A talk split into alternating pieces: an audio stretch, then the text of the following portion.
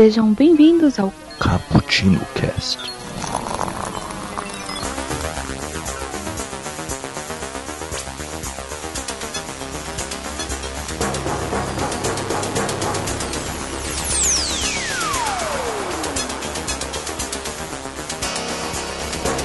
Fala galera, sejam bem-vindos a mais um Cappuccino Cast. Meu nome é Nelson Nascimento, hoje eu estou mais nervoso do que nunca. Não, não, não, não, não, não, calma, mais animado, mais animado. Não, cara, é que eu tô nervoso, mano. Não dá pra ser animado quando você tá nervoso. Eu tô realmente suando. Pra- Só grita. Você tá suando? Você tá parecendo que gravou um cast. Mano, eu tô suando, cara. Eu tô realmente, tipo, nervosaço pra fazer, gravar isso aqui. tá bom, vai. Desculpa, galera, que caraca, velho. Eu vou falar hoje sobre Blade Runner, beleza? Eu tô aqui com o Iago, não, eu não sei fazer apresentações, Iago. Desculpa, mano. tudo bem, tudo bem, te perdoo. Gente, tudo bem que tá falando é o Iago. E Nelson, replicantes sonham com unicórnios? Na com ovelhas elétricas, sim. Mas. Pera, não. Ah, Ah, pegadinha, pegadinha do Ah. malandro. tá, entendi. Muito sagado, Ah, muito entendeu. sagado, muito sagado. Olha, essa que eu pensei na hora. Mano, a gente tá aqui então. A gente acabou de assistir Blade Runner 2049, a gente ainda tá no hype. Então nós decidimos gravar um aquele cappuccino maroto e gostoso ah, e suave. Ah, a gente tá no modo freestyle de novo. Porque simplesmente é isso, cara. É um filme que nós adoramos. Ah, já dá pra dar esse spoiler, já? Nós dois gostamos pra caramba do filme. É, acho que, acho que sim. Mas assim, é, é, é, um, é uma saga, né? É uma saga não. São dois filmes que eu, provavelmente, e o Nelson adoramos. Então, É o meu favorito de ficção científica, esse que é o dele também. E é ao lado de O 2001 são meus dois filmes favoritos da vida. Então, É. cara, é muita responsabilidade. A gente gravou recentemente um cast que ficou muito bom e esse sim ficou bem trabalhado ah, sobre a ficção científica cyberpunk. Você procure aí. Ele é como se esse cast é como se fosse a continuação espiritual do daquele cast, porque a gente vai se focar nesta obra em específico, Blade Runner, ah, tanto o original quanto o, o 2049. Vamos falar um pouco sobre o conto, ah, vamos falar um pouco sobre Philip K. Dick, vamos explicar sobre a vida, o universo e tudo mais. E a porra toda, então. Porque. É, porque, porque merece. Porque merece. Porque merece, cara. Então, Iago, já que vamos fazer um papo aqui bem de boa, vamos fazer primeiras apresentações. Ah, e a gente começa a falar mais livremente. Ah, é daquele jeito lá, mano. Fala a sinopse então pra gente do Blade Runner O original. Blade Runner original, ele foi lançado em 1982, dirigido pelo Ridley Scott. E ele conta a história. Ele é baseado no livro né, do Philip K. Dick, é, Do Androids Dream of Electric Ships, que é Android Sonho com Ovelhas Elétricas. Que curiosamente foi lançado também uma versão do livro com o nome do filme, na mesma época, só pra promover e tal. Ele conta a história de um futuro distópico onde em 2019 a, tecno- a tecnologia tomou conta da planeta Terra e as pessoas meio que conseguiram sair daqui e ir morar em outros planetas. E nisso a tecnologia avançou tanto que eles conseguiram fazer, recriar pessoas geneticamente alteradas. Eles conseguiram fazer pessoas, vamos dizer assim, que são os replicantes. Pra fazer trabalhos braçais, pra fazer trabalhos que exijam uma coisa que os humanos conseguem fazer, porque eles são melhores geneticamente que a gente. Só nas colônias, em outros planetas. E, no caso, replicantes aqui na Terra são proibidos, porque aqui só ficou a ralé, aqui só ficou quem não tinha dinheiro pra ir embora e ficou só aqui. E no filme acabam que alguns replicantes voltam aqui pra Terra pra querer conversar com, com o criador original deles. Nisso é acionado o nosso queridíssimo Blade Runner, o Harrison Ford, é o caçador de androides, que vai caçar os replicantes a... pra deixar eles acontecer. Primeira coisa então que a gente tem que frisar é como ficou bem claro logo no início do, de 2040, do filme Blade Runner 2049, ah, replicantes não são androides, eles não são robôs. Então você. Sim. Essa é uma grande problemática que aparece no filme, tanto no primeiro quanto no segundo, que você não sabe se um replicante é um replicante, isso é passando uma máquina de raio-x, ah, passando um imã. Sabe, você solta um imã, o imã grudou, é porque tem parte metálica, então não é um É. replicante mata essa porra. Não. Eles têm célula, tem rim, tem coração, tem tudo. Eles são humanos bioengenhados, como fala no, na abertura do Runner 2049. Isso quer dizer o quê? Que você tem nesse filme uh, questões sobre o que é ser humano, o que, que é o que é vida. E é, foi um fracasso retumbante, né? Yeah. É, esse O filme foi muito mal recebido no mal 82. recebido pela crítica e pelo público, porque os caras criticavam o ritmo. E naquela época, um filme de pra em 82. Ninguém entendeu já- nada, a montagem era uma bagunça. Tipo assim, foi um fracasso. Exatamente. E se a gente for parar pra pensar, o filme continua uma bagunça até hoje, porque tem de 6 a 7 versões que eu comentei lá no cast de, cyber, de, de cultura cyberpunk, né? E tem 6 a Uhum. 7 versões de, do Blade Runner, do primeiro filme. Então é meio bizarro, cara. Você tem uma versão que foi o lançamento americano, você teve uma versão especial pra Europa, que parece que só foi feita uma edição. Aí você tem uma primeira edição do. do. Do Ridley Scott, você tem uma segunda edição do Ridley Scott, que é a Final Cut. Aí os caras descobriram que tinham versões que foram feitas só pra festival. Então o filme é todo uma. É, é tudo muito complexo, mas o, qual são as versões que valem hoje em dia, que a galera considera realmente a, a- o Blade Runner oficial? São as Director Cut e a Final Cut. É, é, então, a, a de 82, é, que aconteceu? O Ridley Scott ele foi demitido no meio, no meio não, no finalzinho da, da pós-produção. Então, ele é o produtor, porque deu uma treta do caralho, foi, tipo assim, pra fazer Blade Runner foi um sufoco, porque ele estourava orçamento, ele estava bem com a equipe, é, foi assim, ele brigava toda hora com o pessoal do estúdio, então foi uma bagunça. Cenário, teve, teve um cenário que se eu não me engano acho que pegou fogo, eles tiveram que substituir, eles usaram o efeito da chuva e da escuridão pra disfarçar alguns efeitos. Foi horrível. Aí quando o Ridley Scott saiu no finalzinho, o estúdio pegou, retalhou tudo que ele fez, montou ele uma concha de retalho assim, baixou, ah, tá bom, manda. Aí pôs no, no- no- na tela de cinema, ninguém entendeu porra nenhuma. Falou assim, é filme ruim, entendi, é lento, é chato, é Android, mas os caras não. Chicotearam o Harrison Ford pra ele fazer a- uma narração em off que parece que o bicho tá morrendo. É, não, é, não, pra ele Essa foi depois, essa foi outra versão ainda. Porque depois das críticas, que Não, todo mundo não entendendo não. nada. Não, não, foi depois. Aí eles relançaram o filme, acho que alguns anos seguintes, chamaram o Harrison Ford e falaram, olha, narra isso aqui, porque ninguém tá entendendo nada e eles têm que explicar isso pro público. Aí ele foi e narrou, tipo, uma narração pra idiota, porque ele narrava o que tava acontecendo na tela. É tipo uma coisa muito besta. Vocês são animais realmente, senhores produtores. Hum, Mas só que, tipo, com o passar dos anos, a galera foi começando a reassistir, tipo, principalmente com as versões caseiras do, do filme saindo, e foram ver que, tem, que tinha material ali. Que era pra- porque o Ridley Scott, ele, ele já tinha um nome grande, porque ele já tinha dirigido Alien naquela época, e com o passar dos tempos ele foi dirigindo outros grandes filmes, então o nome dele foi crescendo. Então a galera foi ver aquele filme que parecia ruim, e foi ver que tinha muita qualidade ali, que tinha sim é, algo a ser extraído. E ele começou a fazer essa coisa de querer fazer a versão do diretor, a versão do diretor. E aí quando ele lançou, aí virou o clássico absoluto, virou um dos melhores filmes de todos os tempos. É, se eu tivesse que definir o Blade Runner, seria um filme. É, seria um filme neo-noir. Não, seria um, seria um filme noir, mas. Seria um filme noir com ficção científica e, ao, e umas pitadas de existencialismo. Mais ou É, menos. que assim. qual que foi qual o grande lance dele? Você tem a. O filme é todo construído para chegar no clímax e o clímax foi aperfeiçoado por uma improvisação que entrou para a história do cinema eternamente, que é a cena que todo mundo conhece, que é como lágrimas na chuva. Na chuva.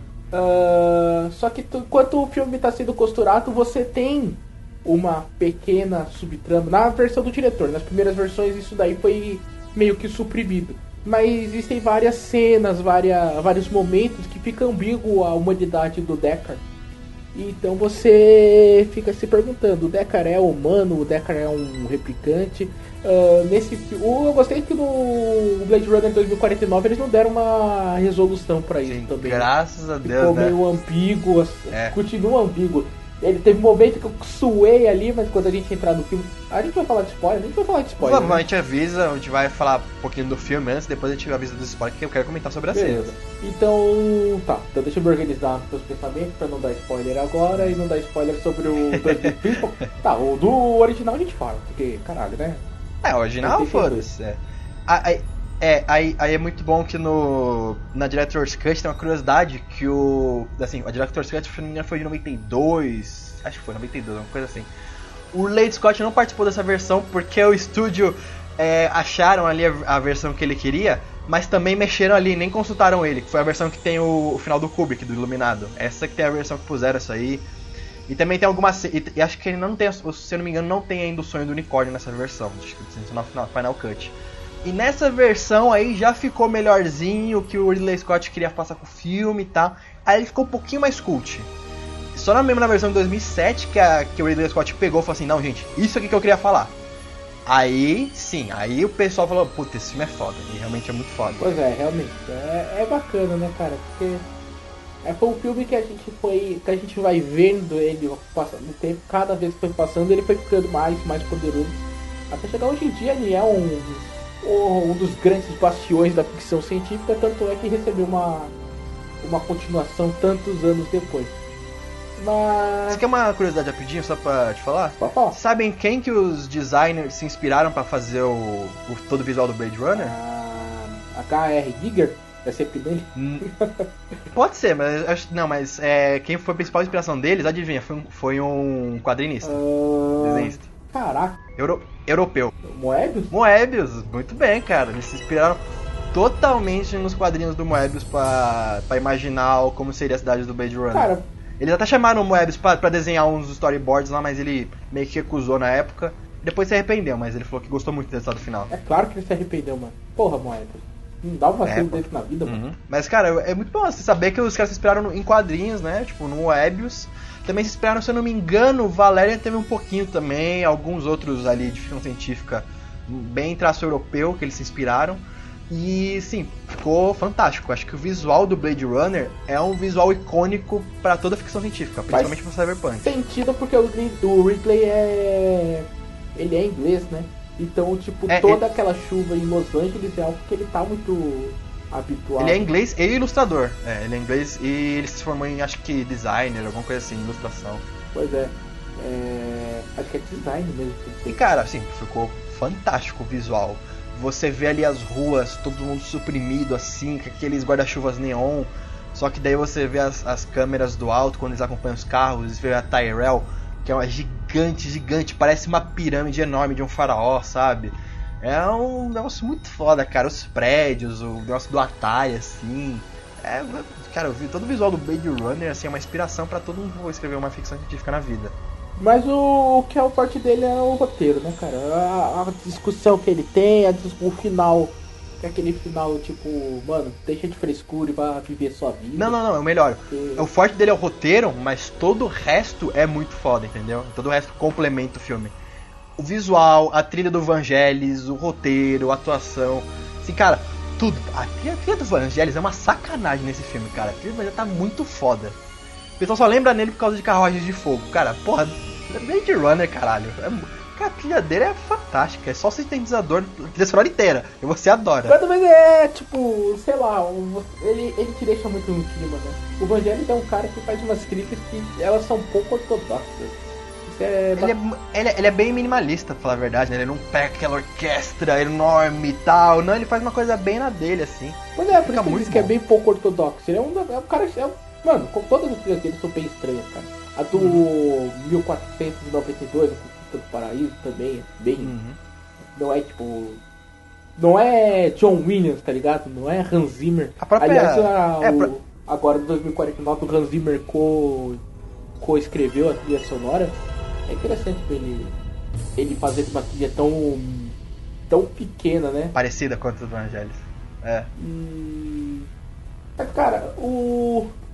É interessante, mano. Eu fico pensando às vezes que filme será que tipo, a gente assistiu e achou uma merda? Daqui a, a 20 anos as pessoas vão reassistir e falar, mano, esse filme, os caras não viram o valor dele. A gente falando assim do.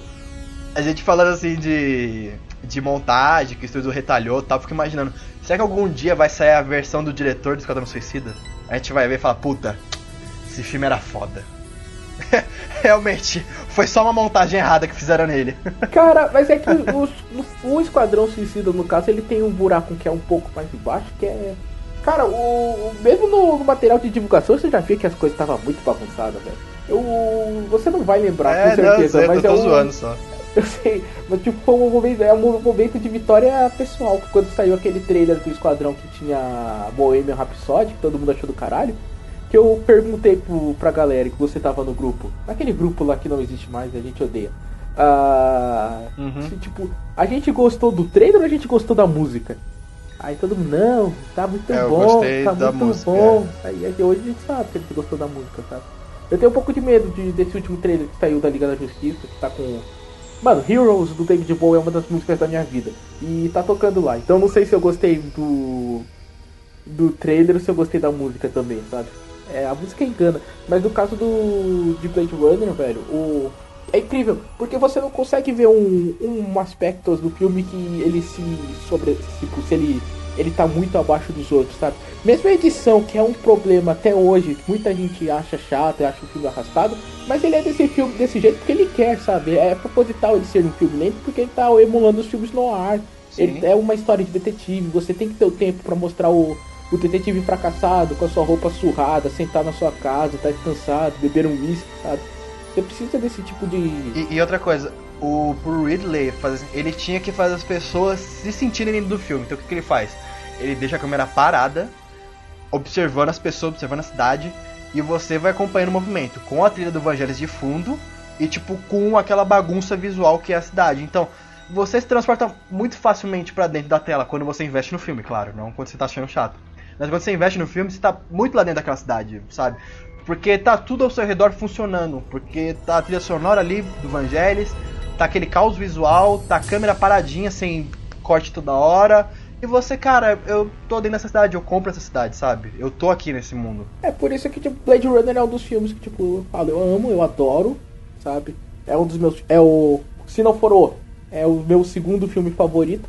Mas é aquele tipo de filme que, tipo, eu não vou indicar pra, por exemplo, sei lá, meu primo. É, Eu não vou indicar pra qualquer que um. gosta do filme da Marvel, sei lá. É, cara, você vai indicar É. um filme, você indica, sei lá, Dois Caras Legais, que é um filme que tem um ritmo bacana do, que do o fim, é como uma comedinha, sabe? Você vai indicar esse tipo de filme. Blade Runner é aquele tipo de filme que pra você curtir, você tem que ter mais. Tem que gostar de sentar e assistir um filme, sabe? Ficar olhando os detalhes, ficar olhando iluminação. É, tipo assim, você tem que estar afim. É, você tem que estar afim de filosofar, de gostar de uma ficção científica, sabe? Você não pode só ver filme por ver. Então, Blade Runner é um filme difícil de absorver, mas quando você absorve, ele é muito foda. Porra, é difícil de absorver. Porque no final, apesar dos pesares. As pessoas, as pessoas em geral, eu tô falando. É, não, tipo assim, a gente que senta pra ver, beleza. Agora as pessoas em geral não, sabe? Elas estão ali pra, pra ver um filme legalzinho.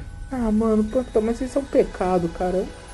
Aquela velha discussão, mano. Cinema não é só você sentar e ver robôs gigantes se transformando em caminhões e batendo um no outro, sabe? Tipo, é, é outra coisa. Pois é. E. Por isso que eu bato palma pro, pro, Den, pro Denis Villeneuve, que ele falou assim, olha, eu vou, eu vou contar o filme do meu ritmo. Aí ele faz a mesma coisa que o Ridley Scott. Para a câmera e conta o filme, sabe? Tem cenas que demora o corte, que demora. E, cara, é um deleite, porque você vê o diálogo, você vê uma construção de personagem, você vê uma estética é, que você... Você consegue imaginar aquela estética futurista e tudo com a câmera paradinha te mostrando tudo aquilo em detalhes. Tá. Então a, a mise-en-scène do filme novo é tão boa.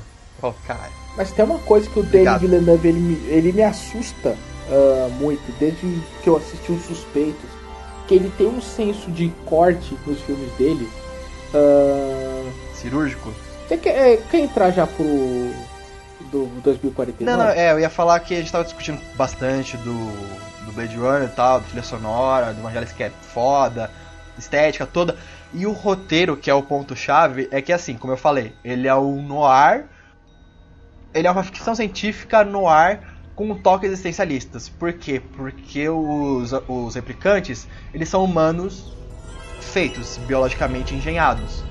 Então, só que os, os Nexus 6, que são as versões mais recentes, que é que tem do Rudiger Hauer, das outras lá, eles começam, eles são muito inteligentes, então eles começam a criar consciência e começam a se questionar. Por que, que eu só posso ver 4 anos? Por que, que eu só posso não sei o quê? Por que, que eles vão, por isso que eles vão atrás do criador deles, pra querer conseguir mais vida. E tem todo esse negócio de, olha, eles estão vivos, eles são seres, eles pensam, logo eles existem, entendeu? Descartes. E, cara, a, é, a discussão que o Ridley Scott propõe no, no primeiro filme, ela é muito interessante porque, em momento algum, no, no primeiro momento você trata os replicantes como vilões. Depois de um tempo você entende eles. E você começa a se questionar. Puta, mas por que, que eles não merecem, sabe? E no final tem o discurso, né? Tem a, o monólogo do Rutger Hauer, que é improvisado, que entrou pra história do cinema como acho que uma das melhores cenas de todos os tempos que é ele filosofando sobre a vida. Que é ele falando assim, é, ah, eu vi tantas coisas, attack ships on fire over the, the Hauser Gates. Ele fala, tipo assim, Hauser Gates, é, que ele viu naves batalhando, que ele viu sea beams, sabe? O que, que é um? Ele viu tanta coisa bonita. É, raio C. É, ele, e, tipo assim, o monólogo dele é assim, ele viu tanta coisa bonita, tanta coisa que nenhum humano vai compreender que ele viu, que ele poderia passar adiante, e que ele não vai poder, porque ele vai morrer ali. E ele meio que aceitou isso. E por isso que todos aqueles momentos vão se perder como lágrimas na chuva. Que assim, quando tá chovendo, você não vai ver uma lágrima, é só vai ser mais uma gota de água. Bem, é bem triste isso, e realmente a vida dele é só mais uma coisa. E cara, nossa, é um personagem tão interessante no final, mas ele é tão foda. Eu queria muito estar no spin-off do personagem dele, pra saber o que, que ele viu. Cara, então, eu não quero. Isso foi uma coisa que quando falaram que iam ter um Blade Runner 2, no caso, uh, eu temi que fossem mostrar as colônias no espaço e, e tal, e por justamente porque não é Blade Runner, sabe? Isso daí é outra coisa, é Battlestar Galactica. É, não, não. O Blade Runner é, é... com a humanidade ali, tudo. Então, e mas eu vou fazer um serviço de serviço de boa vontade aqui pros espectadores que eu vou fazer o link do Blade Runner primeiro pro 2049.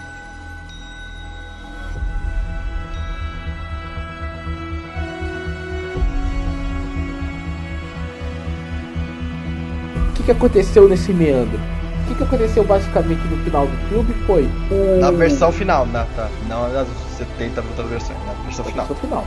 O Deckard, ele, ele tem esse comportamento com o nosso querido Roy Betts, né, que é o Rutger Hauer, ele e daí ele tem um insight que ele entende, cara. O não adianta ele ser um Blade Runner, não adianta ele seguir as coisas ali, porque aquilo não é, ele não estava sendo feliz, não era o que ele queria realmente. O que, que ele queria era era amar alguém, quem que ele estava apaixonado no filme era a Rachel, que era uma replicante que trabalhava para os Tyrell.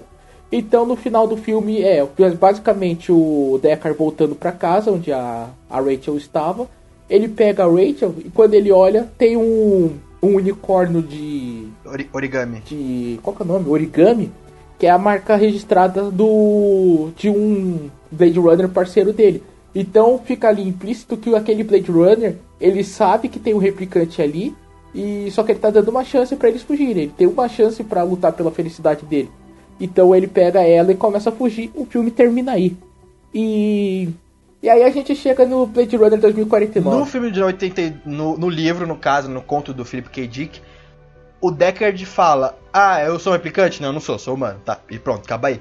No filme, o Ridley Scott deixa implícito se ele é ou não replicante. Então, assim, isso aí fica um negócio. Se ele é um replicante caçando outros replicantes, ele não sabe, ou se ele realmente é humano e caça outros replicantes e se apaixona por uma replicante. É, a gente. Então, isso fica totalmente ambíguo. A gente discutiu recentemente, eu falei que eu, eu não sei se, eu, eu, se a gente discutiu no cast ou foi nas nossas conversas uh, pré-filme.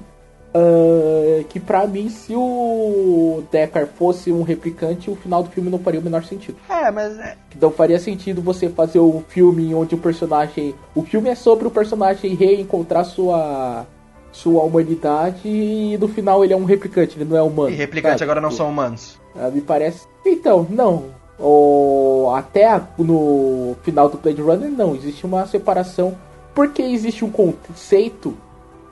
Ah, agora é, é perigoso, mano. Se eu tiver que explicar essa parte aqui, vai entrar em spoiler. Então, tá, segura tá. essa pergunta pra mim, tá? tá segura tá. essa pergunta.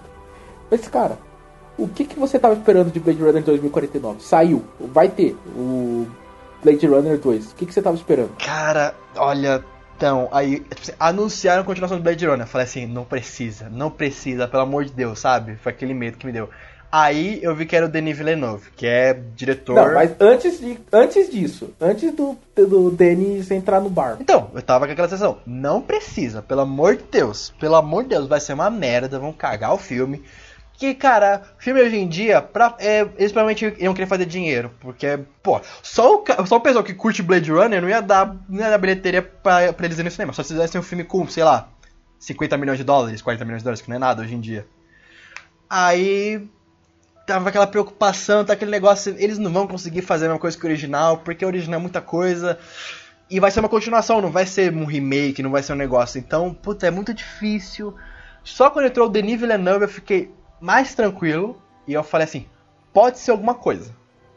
Aí eu vi o primeiro trailer, eu falei, Aí contrataram o Michael Green, roteirista de Lanterna Verde. eu fiquei mais puto ainda. Mas assim, eu confiei no Denis Villeneuve, porque eu sei que ele tem a mão de diretor. E ele tem, Puta que e ele tem o bagulho. pariu, velho. Quem. Não, eu, eu me pergunto às vezes, eu discuti a sanidade das pessoas que contratam. E esse Michael Green, ele tá trabalhando em bilhões de projetos, cara. É, deve ter aprendido, né? Com os erros. Então, ele, eu tava vendo no IMDB antes de escrever a crítica, tipo, ele fez o Logan, ele, fez Lanterna Verde, ele fez. Cara, ele fez outro filme merda. Caraca, que outro filme. Ele escreveu Alien Covenant, mano. Ele escreveu, ele cometeu Alien Covenant. Cara, E ele escreveu. você tá, tá vendo? Você tá vendo qual é a diferença de um diretor com sanidade dirigindo um roteiro possivelmente ruim? ele sabe, ele sabe o que ele tá fazendo, cara. Denis Villeneuve salvou muito esse filme. Então, mas a questão é essa, mano. Esse filme, ele tava um desastre anunciado. Ele tava aqui, mano, tipo, não tem Tava, tava como demais. dar certo. Aí saiu o primeiro teaser.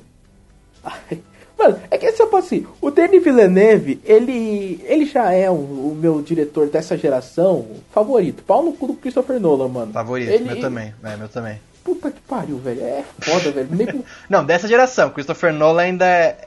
É, Christopher Nolan é da, das anos Então, 90. tipo, né? caraca, o Denis, ele escreveu, ele dirigiu Incêndios quando? 2006, 2007? Não, não, menos. Foi 2010, acho. Mais, Não, quer dizer. pode, cara. Ó, Denis Villeneuve, pra quem não sabe, mesmo diretor de Incêndios, que é um filmaço, é um puta filme, uma puta lá de roteiro aquele filme. Dirigiu Enemy, que também é foda, que é baseado no livro do Saramago. É, dirigiu Os Suspeitos, pra mim é um ótimo suspense policial. O, o melhor Dirigiu suspense A Chegada. policial moderno. É o melhor suspense Sim, policial moderno, sim. Dirigiu A Chegada e qual que foi o outro? Sicário. Cara, é um diretor de mão cheia. Até hoje ele não fez um filme ruim. Essa é a verdade. Até hoje não tem um filme ruim dele. Não, Só de todos os, bom os pra cima. são de ótimo pra excelente, cara. São de ótimo pra Sim, excelente. cara. Ele tem uma mão ótima pra fazer filme, E cara. ele tava com. E agora ele vai fazer. E agora ele vai fazer Duna, que, né? Que tá programado já pra ele começar a ser mais de Duna. Eu tô ansiosíssimo pra ver Duna com ele. Então, cara, ele já virou um malandro que, tipo, mano, eu falo, velho, você faz o que você quiser, cara. Faz o que você quiser. Se você Cara, quiser dá. escrever é, Carta branca. 3001, Carta branca. eu aceito, cara. É o único malandro hoje que eu olho e falo, mano, se Hum. for fazer 3001, tem que ser esse cara. Porque, puta, ele tem um senso de estilo. ah, não só visual, mas o estilo narrativo, cara. Todos os filmes dele são, tipo, muito pesados, são muito sóbrios, mas não é um negócio depressivo, sabe? Ah, os Suspeitos talvez seja um filme que seja mais ah, próximo de ser um. de tipo, se você assistir assim, você sair mal do cinema tal. Mas o, ele tem momentos ali que, tipo. ah, que ele, ele dá uma agilizada no filme, assim, pro ritmo subir, pra você se sentir mais. Você ter uma respirada, sabe? Não é só depressão, depressão, depressão. Ele não é o David Fincher. O David Fincher é o cara que os filmes dele é depressão, depressão, depressão. Isso não é ruim. Mas, tipo, o Denis Villeneuve, ele tem... É o, é o filme do Denis Villeneuve. Você, você assistiu o Suspeito, você assistiu esse cara e você sabe, mano. Você só olhando pra ele, se identifica. São filmes que, tipo, visualmente... A, a fotografia dele é uma sacanagem. Mano, Cara, a fotografia sério. do Sicário é maravilhosa. A fotografia do, do A Chegada é, é maravilhosa. Fotografia desse filme com certeza vai ser indicado. Do Sério, Blade se o Roger 2049. Jenkins não ganhar fotografia esse ano, vão tomar no cu, Oscar. Vão tomar no cu. Esse cara é inacreditável, o Roger Jenkins. Cara, eu. Eu, eu gosto, gosto pra caralho, mas acho que se eu, tipo, se eu fosse votante da academia, eu daria o Oscar pra mãe, cara. O mãe tem um esquema de, de movimentação de câmera que o. Que é muito corajoso que o. o o Aronofsky fez ali nesse filme com em questão de movimentação de câmera e, questão de como que ele grava a, a Jennifer Lawrence. Mas aqui nesse. Mano, esse Blade Runner, velho, ele tem momentos assim que, tipo. Ou quando o. O personagem do Kay, ele, tipo, ele sai do carro pra ir no, no, deserto. Que tá no trailer essa cena. Mano, aquilo ali o. Puta que pariu, velho. Parece o Mad Max, tá ligado? Aquela primeira cena que tava no trailer do, do Max fazendo xixi tal, no Furry Road, Uhum. Estrada da Fúria. Mano, que dá vontade de você, tipo, pausar assim, tipo, imprimir assim, porque caralho, que cena foda do.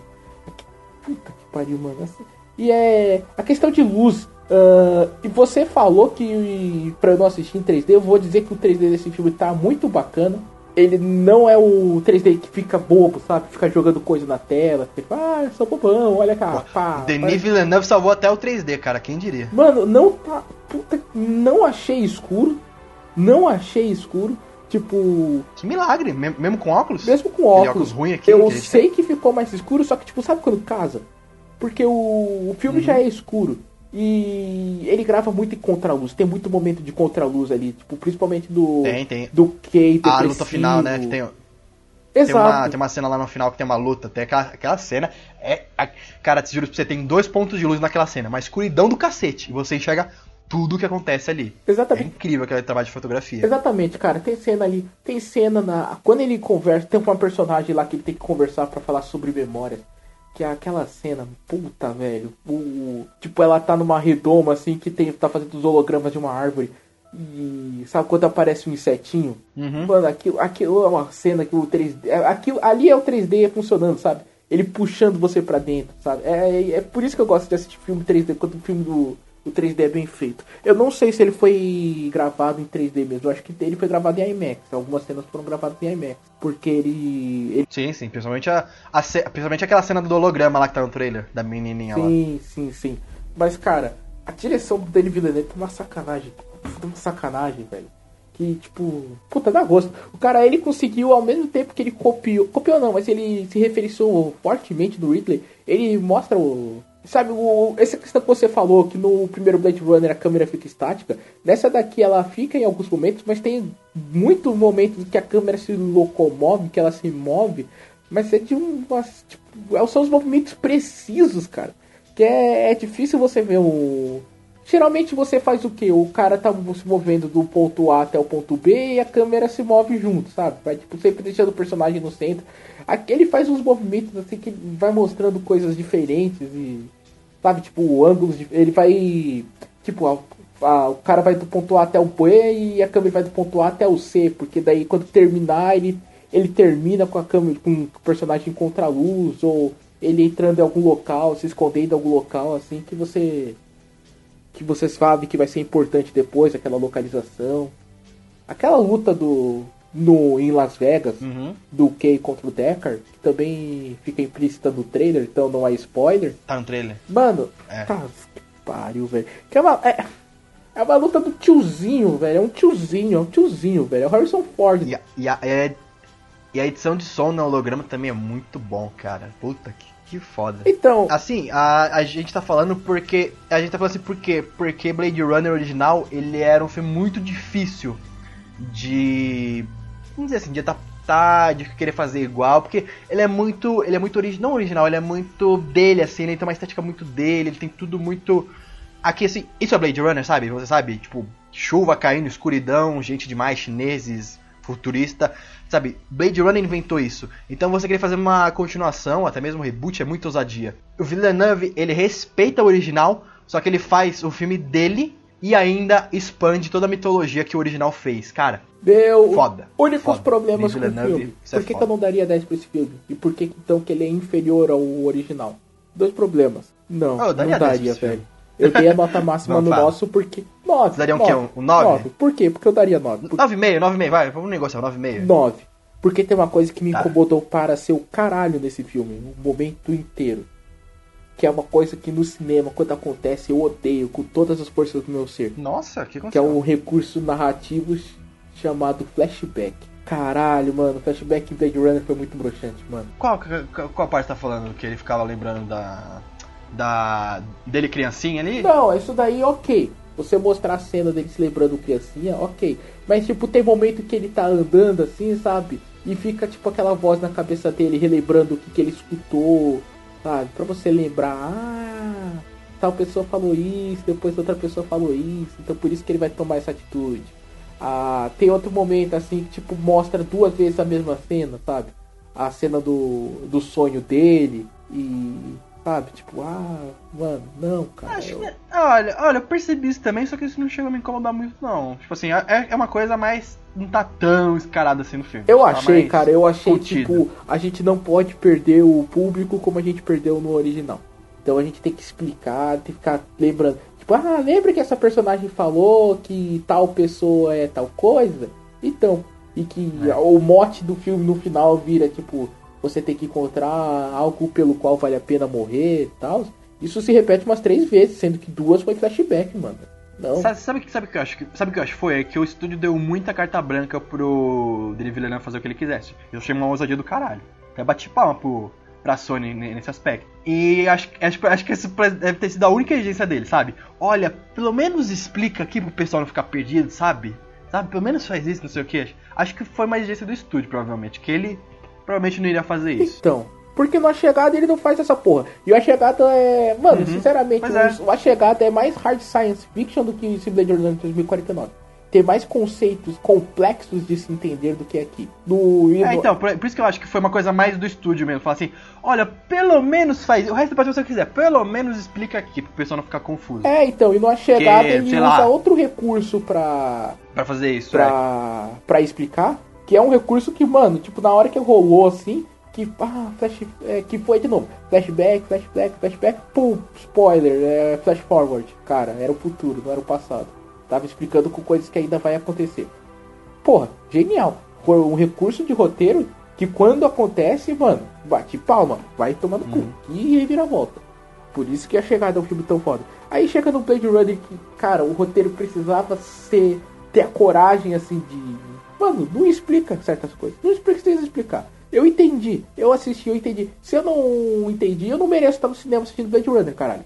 E ele vai explica, velho. Ele ficou voltando. Acha- Isso, isso Mas, mas foi uma coisa assim, mas acho que foi uma coisa mais sua, né, assim, de, de te incomodar. Porque, pelo menos pra mim, eu achei, não achei um grande erro dele. Acho que deve ter sido o estúdio que falou pra ele falar, fazer isso. Sim. Agora, onde que foi o realmente que eu Eu até, achei. eu até entendi porque ele, porque ele fez isso. A edição da cena que o Kay desce lá no em Las Vegas, que virou o desertão, até ele entrar no hotel que tá no trailer, eu achei a edição daquela cena toda muito estranha, cara.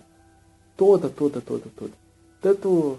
Eu questão- só, eu, eu só, eu só, eu só achei um pouquinho longa, mas eu entendi que era pra mostrar um pouco da fotografia e tal, do, do clima como ficou Las Vegas. Não, beleza, mas tipo, inventa outra coisa pra você mostrar, sabe? Inventa. Bota um obstáculo, bota ele tendo que, sei lá, arrumar o carro que fosse ali.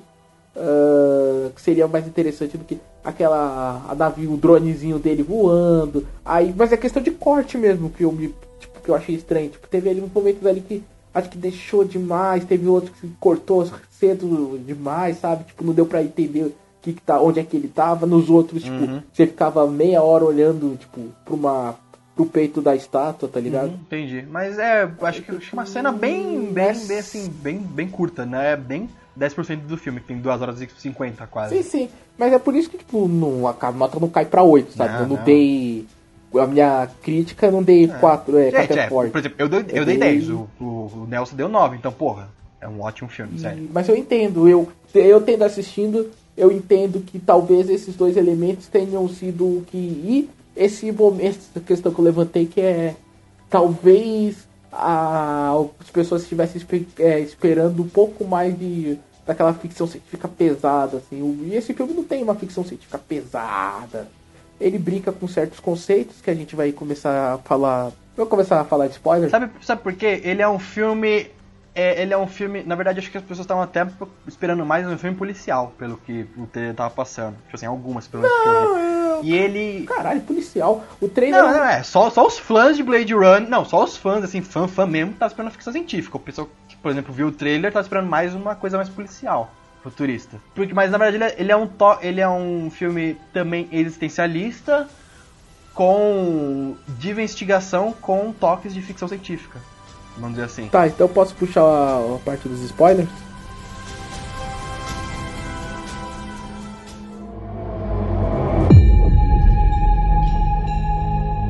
Então, é justamente o.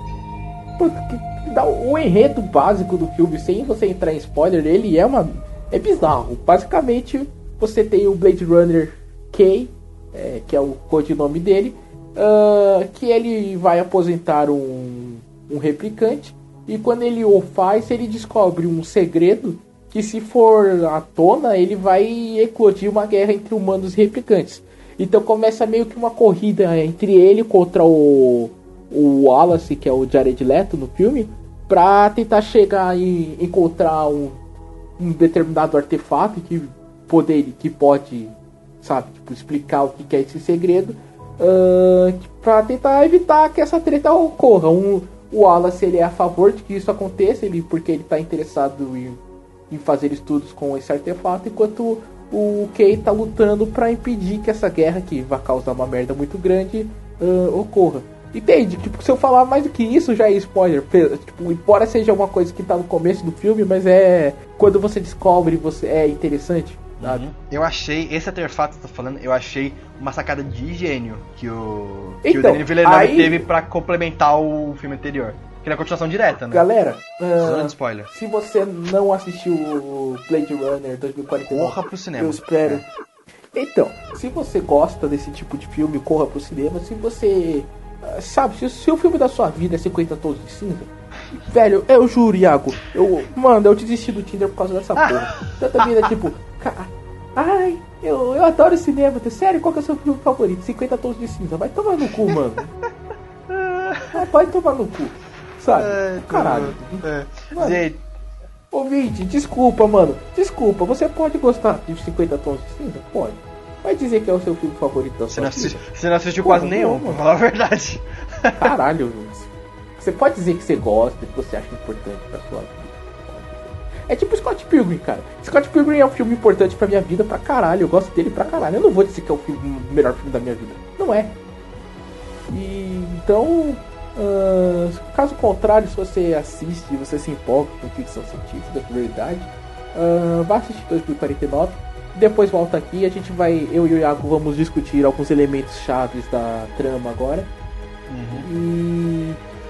Bem, qualquer coisa. ah, Se você tá, é, se você tá, se você tá disposto a sentar mais de duas horas no cinema e ver, uma, ver um ritmo lento, apreciar um filme, apresentar bom, bons diálogos, bons personagens, vá ver Blade Runner. Se você gosta mais de cinema assim, de filmes da Marvel, porrada, ação, John Wick, cara, esse filme não é pra você. Então pode guardar seu dinheiro. Isso aí, mano. É, exatamente. Tipo, e. Cara, tomara que esse cast tenha empolgado você pra assistir 2040, é, Runner 2049. Se você não assistiu, você tá esperando por o que a Ah, gente vai começar a falar agora. Iago, tá, o Rachel tá grávida. Iago, a Rachel tá grávida. Pronto, falei Rachel tá grávida, cara. Eu não esperava isso, eu juro pra você. Eu não Sabe? esperava Então, isso. E na hora que veio essa pancada no filme, ah, a minha cabeça, tipo, ela deu uns pilipaques que eu lembrei de dois conceitos bio- de biologia. Primeiro, pra você considerar algo uma raça, uma raça, o qual que é o conceito de raça pra biologia? Que elas não podem, tipo, elas não podem se cruzar e ter descendentes férteis. Se o Kay, ele ele for fértil, já que fica meio implícito. Depois, tá, aí já é spoiler demais. Não, se você tá aqui, você já assistiu. Se o, a menina lá do, das memórias, ela for fértil, se ela consegue ter filhos, os replicantes são uma raça de ser humano. Eles são outro tipo de ser humano. Por isso você não pode dizer que eles são outro ser humano. né? Só geneticamente Exatamente, alterados. por isso né? que na- quando eu tava falando lá do filme original, eu falei que o Deckard não era humano. Porque, simplesmente, nesse filme, ele basicamente explica isso. Se o. Sabe, tipo, é uma raça diferente, cara. É uma raça diferente. O, rapidinho, o ciclo da vida. A pessoa nasce, cresce, é, se reproduz, envelhece. Na morre. verdade, não. Cara, os Blade Run. É os Blade Run. Os Blade Runner não. Os replicantes fizeram o que faltava. Se se reproduzir. Então, porra. É, então, na verdade, eu, eu cometi um equívoco. O que quer dizer é, se o, a menina for fértil, quer dizer que o humano e replicante são sim a mesma não tem a raça. menor diferença entre eles. Mesmo, mesmo Não tem a menor diferença entre eles, embora seja artificial. Uhum. E cara, E- esse, sabe, é, é, eu não eu tinha percebido que era a Rachel na hora, sabe? Eu percebi um pouquinho depois que ele, foi buscar lá no. Você percebeu que era a Rachel lá no. quando ele pegou os ossos? Não, lá? não, não, quando, não quando ele pegou os ossos, eu percebi depois quando ele tava lá no, no Wallace já. Ah, tá. Aí ele foi falando, não, tinha uma replicante e tal, Nexus 6. Aí eu, pera, era a Rachel? Mano, quando mostrou Aí- o ela teste tava Void grávida. dela, velho. Aí eu, Quando mano, mostra o teste Void Camp. É, aí você. Não! Sabe, eu juro pra você, eu, eu- na minha cabeça não tinha como o Denis Villeneuve montar outra, outra discussão de bo é tão boa ou a melhor do que tinha no filme anterior. Mas ele conseguiu se equivalar e mostrar assim: olha, né, agora a discussão não é mais se replicantes eles são seres humanos ou não.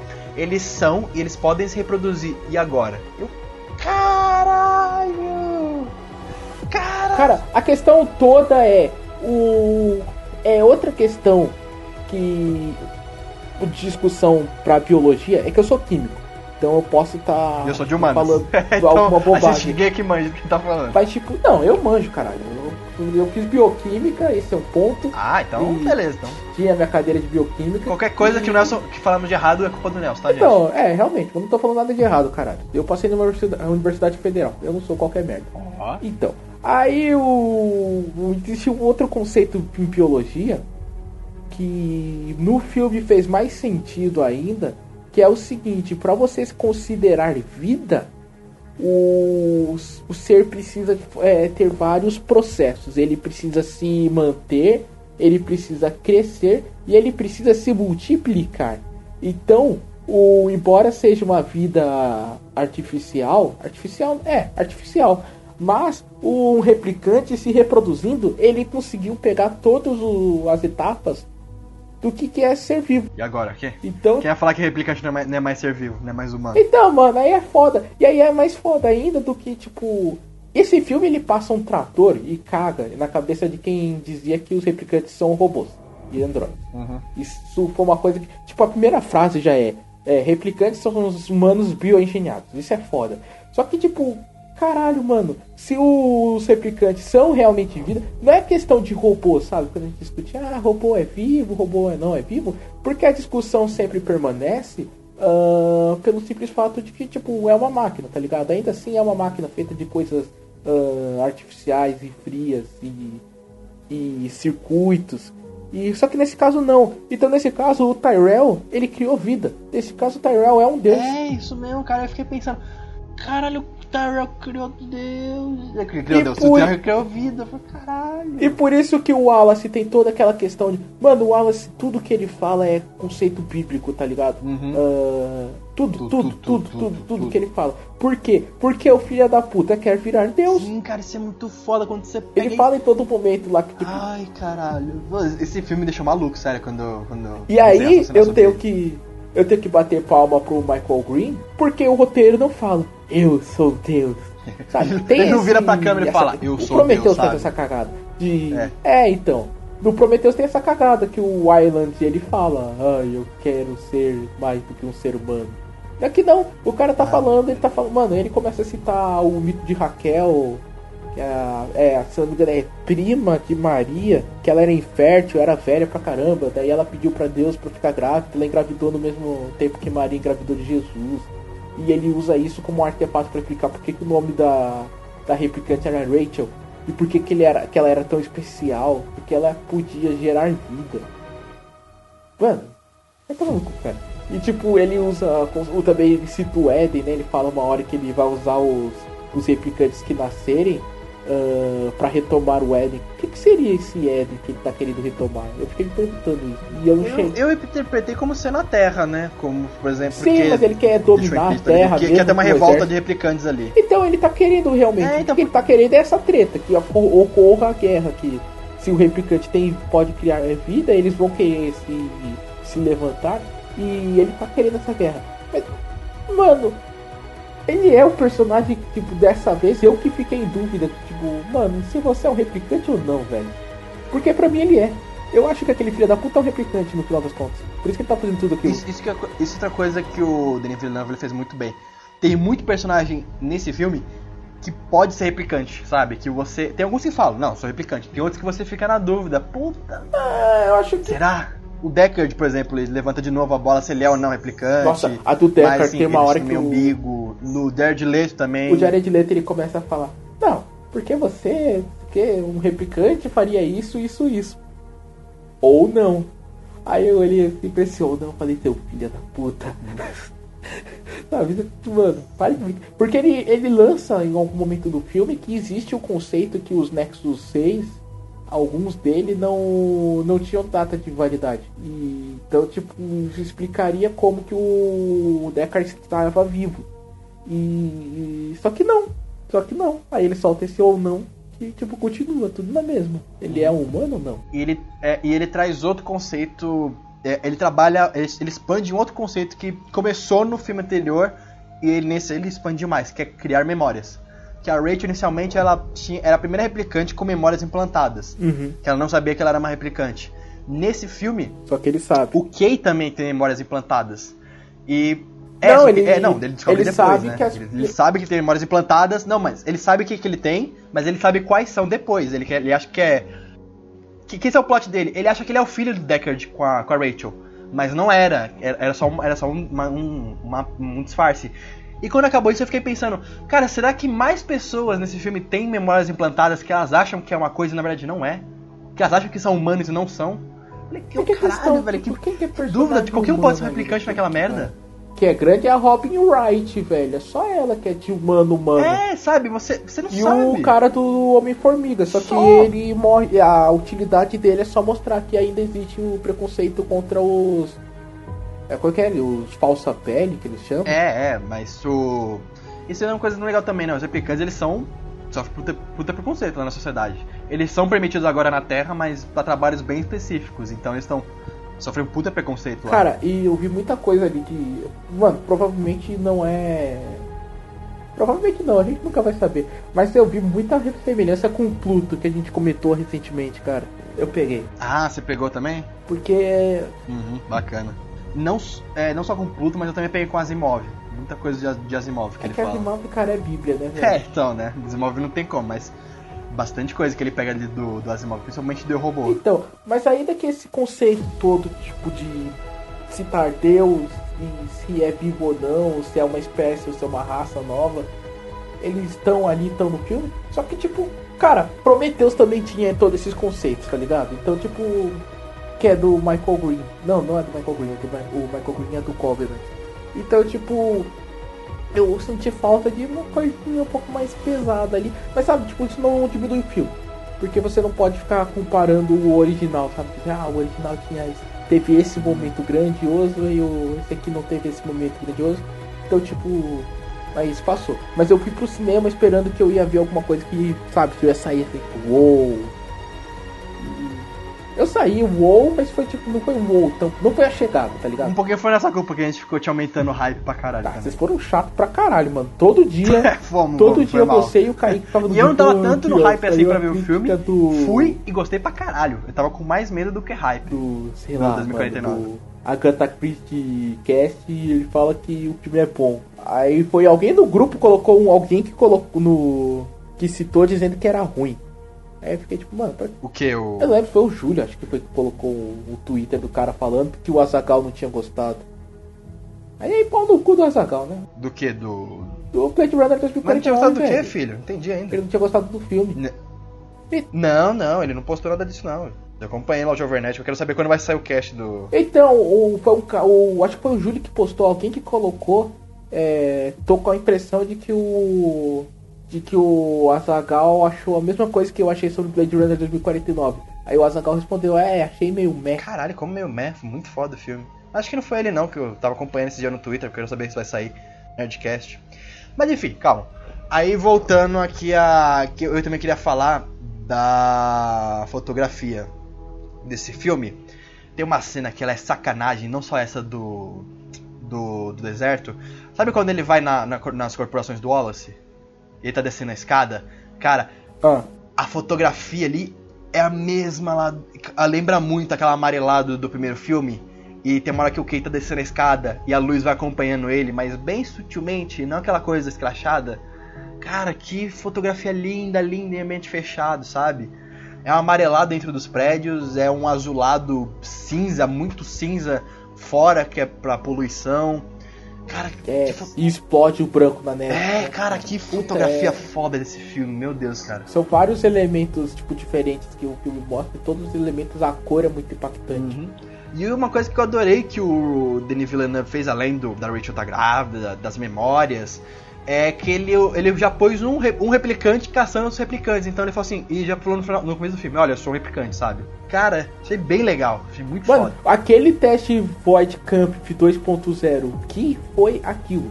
Porque eu fiquei pensando, mano, quem não assistiu o filme tá boiando nessa porra. Só que eu, na hora que começou, eu falei, mano, esse é o teste Void Camp do- é, 2.0. Que foi o. o cara, eles começam a fazer várias perguntas, daí é. Aí ele tem que responder com. Tipo, tem que terminar, ele tem que falar o que o cara falou por último, tá ligado? Aí, tipo, é. Overlink. É. Tá ligado nessa cena, né? Quando ele termina a missão e ele vai pra.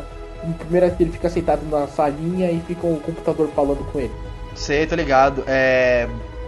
É, é, é aquele teste- do teste de DNA também? Não, antes, antes, antes. Quando. Assim que o Kay ele termina a sim, missão. sim. Ah, sim, célula, célula, ah, não sei o que, É. não sei o que. Ah, lembrei. Célula, o- é, cell, overlink. Não sei o que, não sei o que, não sei o que. Overlink, overlink.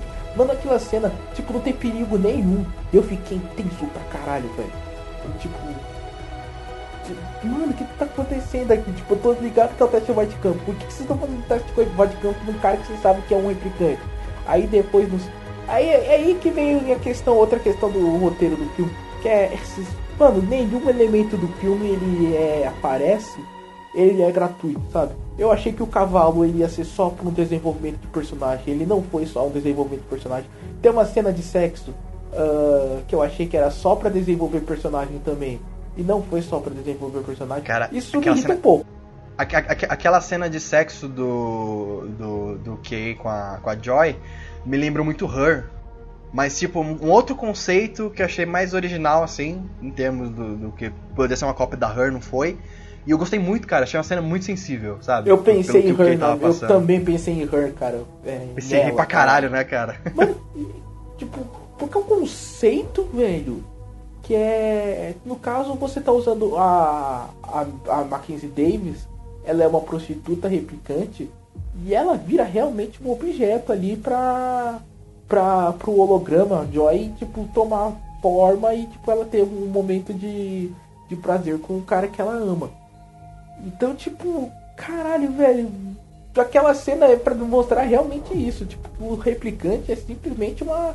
Pra muita gente, inclusive pros próprios replicantes, ele é uma coisa, ele não tem sentimentos, então, tipo, caralho. Só que o, o Kay, ele tá querendo. e Você olha, assim, tipo, o Ryan Gosling, ele tá preciso o filme todo, Tá né? muito bem nesse filme. Aí, tipo, você percebe, mano, ele quer, ele tem se ele quer, ele tem sentimentos. Tanto é que depois o, o foi pouco depois que o teste dele cagou, né? Que ele que acusou que ele tá sentindo alguma coisa, é por isso que ele é ele- Que ele tá instável do que da programação dele original. Exatamente. E o, o- Mano, eu pensei, mano, essa cena é pra mostrar só isso. Que foda, né? Aí não, é porque a, a Mackenzie Davis depois tem que colocar o, o rastreador no casaco. né? Ah, Isso, isso, isso não é ruim, sabe? Mas eu, eu, eu gosto quando o filme te dá alguma coisa única e exclusivamente pra desenvolver personagem, sabe? E porra, um filme de 2 horas e 40.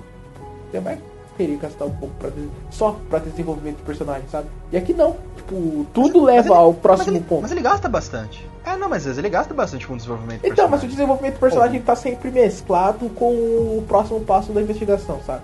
A, a Não, questão, sei, mas é, que, é, que- é, que- é porque tem esse elemento de investigação, senão o filme teria que ter 5 horas pra A questão primeiro do desenvolver, sonho. depois investigação. o Tal. sonho do. do Kay. Quando ele apareceu, mano, eu pensei, cara, é uma referência ao sonho do unicórnio do Deckard no Deckard, primeiro filme. né? E bacana, só pra lançar esse conceito aí pra você ver que ele foi melhorado do conceito das memórias falsas. E não, esse sonho dele é primordial pra história.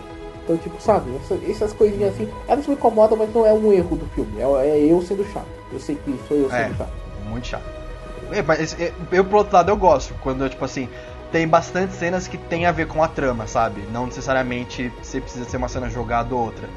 Pode ter pra desenvolver personagem? Pode, tá tranquilo. Mas assim, quando tem sempre cenas interligadas no filme que você quer contar uma história, eu acho muito, muito, muito melhor, É, sabe? é, cara, Por isso que eu gostei tanto da direção da Denis Villeneuve. É por isso que eu gosto pra caralho do roteiro de Círculo de Fogo, tá ligado? Tipo, os desenvolvimento do personagem é o caralho, a gente vai.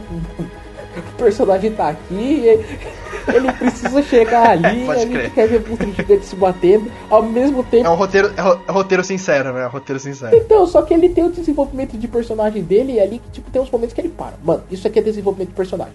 Pá. E tem cena que simplesmente, mano, a vida é essa, tipo, caralho, o. Sabe? Tipo, ele tem desenvolvimento de personagem quando ele começa a lidar com a, com a questão de ter dois pilotos e tal. Mas de resto do filme, mano, é ele trabalhando o que, a gente quer ver, que é monstro e robô se batendo. Mas no. E aqui no Blade Runner 2049 não, tipo, é, mano, não tem nada que é gratuito. Então, tipo, é um filme policial, isso faz sentido, velho. Isso é bom, cara. É, não, não, isso, isso é bom, nada no filme é gratuito. É, essa é uma das marcas do, do Villeneuve, que, por exemplo, o Ridley Scott, ele gasta um bom tempo pra desenvolver os personagens Menos dele. no Prometheus no Alien Covenant que tem 5 bilhões e 487 personagens. É, isso aí ele, ele já tá loucaço, Então, tá cheirando mas o, um o, monte, o meu roteiro favorito do Querendo- querendo uma grana. anos, que é o roteiro do do Perdido em Marte, que foi dirigido pelo Ridley Scott. Ele tem muita cena ali que tá ali, tipo, mano, desenvolvimento perfeito de personagem pra você falar, mano, esse. Pra, sabe, pra você se importar com o Matt Damon, sabe? Aquela cena dele usando.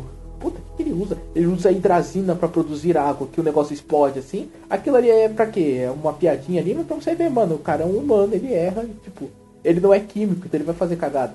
E, sabe, isso é desenvolvimento de personagem puro. Isso não. A trama não fica diferente se ele tivesse acertado de primeiro ou porque ele teve que fazer uma segunda vez com a sobrancelha queimada. Entende? Ah, essas coisas eu acho importante. Você fazer uma cena só pra você mostrar quem que é aquele cara. O Ken não, tudo que ele faz, tipo, parece que. Que isso é uma dica, né? Tipo, como tudo que ele faz parece que é premeditado, tudo faz coro a teoria de que ele é o filho da Rachel com o Deckard. Cara, e, e uma coisa que eu, que eu quero puxar também é.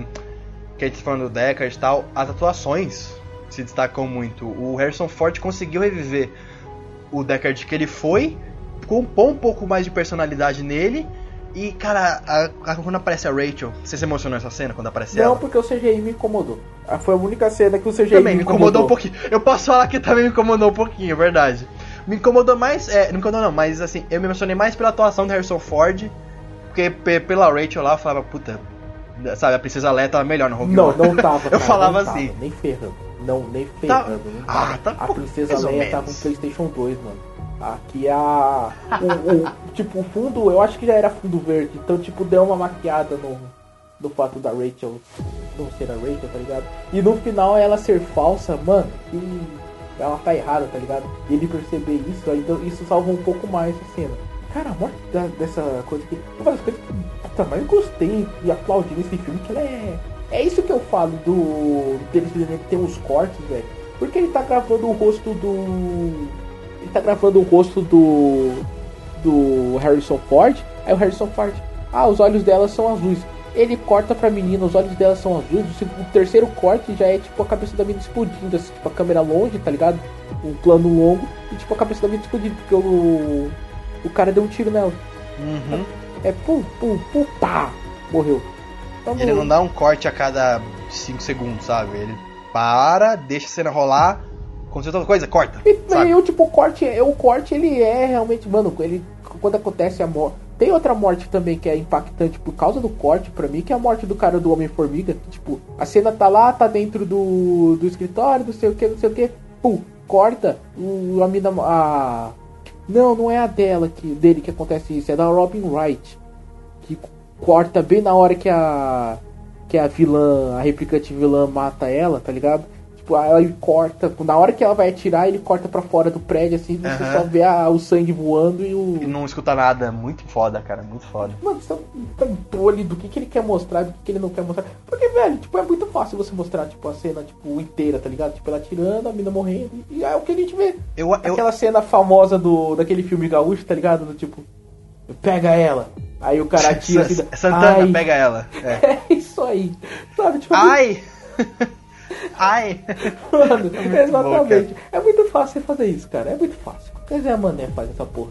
Agora Eu, você... a- eu, é, eu acho que essa cena, ele matando ela sem som, impactou mais do que se ele mostrasse a cena normalmente, como seria, sabe? É orgânico, e é orgânico. Ele é Uhum. um corte, o corte mata. É, não lembro o que que falou, mas cada corte que você faz é um assassinato que você faz no teu filme. E, mas ele faz isso, assim, tipo, e fica orgânico, sabe? Você entende que, que, por que, que ele cortou. E não é porque ele tá com medo de mostrar violência, porque tem a cena lá que a. que, tipo, tem uma chuva de mísseis lá pra matar um exército de cara que tá indo atrás do Kay quando ele cai com a nave, velho. Que tá, porra, parecia o. o- até o último homem, tá ligado? Isso, Os bichos explodindo, assim. Ah, eu ei. isso é a diferença de um diretor que sabe dirigir uma cena, tipo assim, pra inesperado. Porque você tá ali, você não sabe como o Kay vai sair dali. Quando começa a chover foguete, é do nada. Você não espera, você não tem menor, sabe, menor ideia do que vai, vai acontecer com aquilo. E acontece. Mas na hora que começa a chover, você já entende o que, que tá acontecendo. Isso mesmo, cara. Ele te passa, ele te guia no filme certinho pra você entender o que tá acontecendo na, na cena, sabe? E E aí o Kay dá uma olhadinha assim, só tem um negócio brilhando. É, e Só que soltando. daí é, outro que é outra coisa. Porque no final do filme, quando ele vê o. De novo, o que, que salva ele foi justamente que ele olha pro céu e vê o, a mesma estrutura brilhando. E aí ele sabe que vai vir um ataque pra tentar matar ele o Harrison Ford. É aquela cena que tá no trailer, que o Harrison Ford tá correndo pro carro, ele corre e puxa o Harrison Ford pra Uhum. trás e os dois explodem. também é, uma- é, também é ótima essa cena, cara. Ah, outra coisa também que. Ah, a gente tá falando assim de corte e tal. Eu acho o corte final desse filme ótimo, sabe? Ele termina ali com o Harrison Ford sem falar nada e deixa uma puta expectativa, sabe? Assim, eu, achei excelente essa cena final. Do que eu tivesse falado, oi filha, O sabe? que me preocupou? O, o que me preocupou essa cena? Primeiro pensamento que eu terminei. Puta merda. Vai ter o Blade Runner 2050. E o Kay morreu. Aí. Não, quem morreu, tipo, ok, tá ligado? O, a- o arco dele terminou ali. O arco dele não é o que, que ele achou que fosse no momento do filme. A, a reviravolta da Joy eu acho do caralho. Quando ele vê que a Joy tratava ele daquele jeito, mas na verdade ela tá programada pra tratar todo mundo daquele jeito, puta que pariu. Então, tipo, o arco dele acabou, sabe? O que mantinha ele ainda, o que mantinha de diferente ele do Harrison Ford era isso. Ele tinha o que amar, que ele amava a Joy, e o Harrison Ford não tinha quem amar. Enquanto o Harrison Ford achou a Rachel, ele encontrou maneira, um motivo pra sobreviver. E o Kay, quando perdeu ela, ele encontrou um motivo pra morrer. É, isso foi muito foda. Pra mim, tipo, ficou bacana. Só que o, mano, ficou com uma cara assim, tipo, vai ter continuação. E hoje o Michael Green, tipo, ele dá uma entrevista dizendo justamente isso, mano, que eles quiseram fazer um filme, tipo, eles se basearam na Marvel pra fazer um universo compartilhado. Pô, aí não, né? Não, né? Acerta uma que errar de novo. Pô. Então, qual que é o conceito dele? Ele falou justamente isso. O, ele falou que co- como que a Marvel acertou. A Marvel fez Homem de Ferro, acertou Homem de Ferro, e a partir daí ele fez todo o universo. E o que, que ele queria fazer? Ele queria fazer Blade Runner 2049, acertar Blade Runner 2049 e o resto é só ele ver o que vai fazer. Meu Deus do céu, que medo. Então por isso que eu acho que o final ele tem esse. Então, aí ele falou de spin-off, possibilidade de spin-off, possibilidade de continuação. Aí, aí eu já acho que é um pouco too much, tá ligado? É, sa- sabe assim, é, vamos, mas vamos fazer um. Vamos dar benefício da dúvida que isso não foi culpa do Denis Villeneuve, né? Eles só contrataram ele pra dirigir o filme. E ele fez o que tinha que fazer, então. Ai, cara, nossa, que saco. E o, o final do filme acabou tão bem, sabe? Podia acabar ali e deixar o resto pro público imaginar como ia ser depois. Precisava, sabe? Não precisa. Mano, e é o, é o motivo do Exterminador do Futuro o, o 4 e o 5 serem tão uma merda, sabe? O legal é você imaginar o que, que vai acontecer na guerra entre o e replicante. Não você imaginar, tipo, você ver, tá ligado? Eu quero ver, Não, porque daí é. vai perder, tipo. o- Foi o que aconteceu com o Exterminador A essência, né? Saiu de um filme com conceitos filosóficos é, bacanas e pra virar um filme de ação de guerra. Apesar do 3 ser bem ruim, bem inferior ao, ao primeiro e ao segundo, ele deixou pelo menos a dúvida ainda no ar, né? Agora o 4 não, o 4 vem e caga tudo. Não, mas o, o final do 3 é justamente, tipo, ah, o apocalipse acontecendo. Então você sabe que o, o John Connor vai passar dois anos ali e vai sair um B10. Como? Não sei. E aquele John Connor era no cuzão. É, não, então, mas, assim- então, mas assim, o, o, o 3 ainda deixa suspeita no ar, né? Agora o 4 não, o 4 tipo, mostra a Skynet mesmo, mostra tudo acontecendo ali, puta. Ah, é muito ruim. cara. O 4, eu acho o 4 pior que o 3 ainda. O 3 não é Mas tudo eu não isso. sei se eu prefiro o 4 ou o 3. Com certeza o pior é Não, o Genesis. o 4 é bem pior. Mas É. Caralho, James Dean é uma Nem atrocidade, conta, velho. nem conta. Aí os caras pegam o cara É. que dirigiu Aquela- isso aí pra colocar. Aquela Sarah Connor da Daenerys ali. É, e esse cara. Por isso que aquele episódio 7 do Game of Thrones foi uma merda. Porque não foi nem problema de roteiro. Colocaram esse merda pra dirigir essa porra. Ai, cara. Mas então. Ah, e outra coisa que a gente também quase esqueceu de falar: a trilha sonora do Hans Zimmer. Que a gente acho que pincelou um pouquinho antes. Tava. Tava bem parecida com a o do Vangelis. Eu gostei muito disso. Que o. Isso foi outra pedido do Denis Villeneuve, que o Jonas Johansson. Eles chegaram meio que um acordo que o cara não tava conseguindo fazer o que o Denis Villeneuve queria. Ele saiu da produção e chamaram o Hans Zimmer. Aí o Hans Zimmer meio que deu uma. Uma repaginada na trilha sonora e fez mais parecida com a do Vangelis. E eu gostei muito. Então, Bastante o... trilha sonora.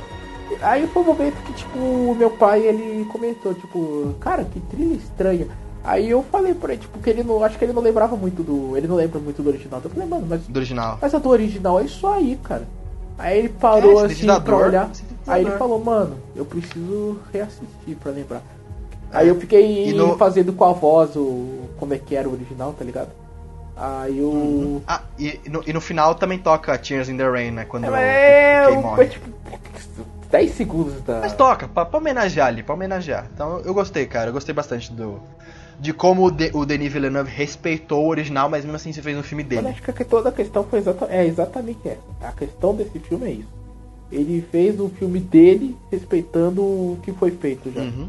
E ainda expandiu um pouco do, do que o, o original já tinha feito, deixou plantou uma sementinha, ele foi lá e regou assim pra crescer mais coisa. Achei isso muito então, foda. o que, que a gente aprendeu com esse, com esse filme?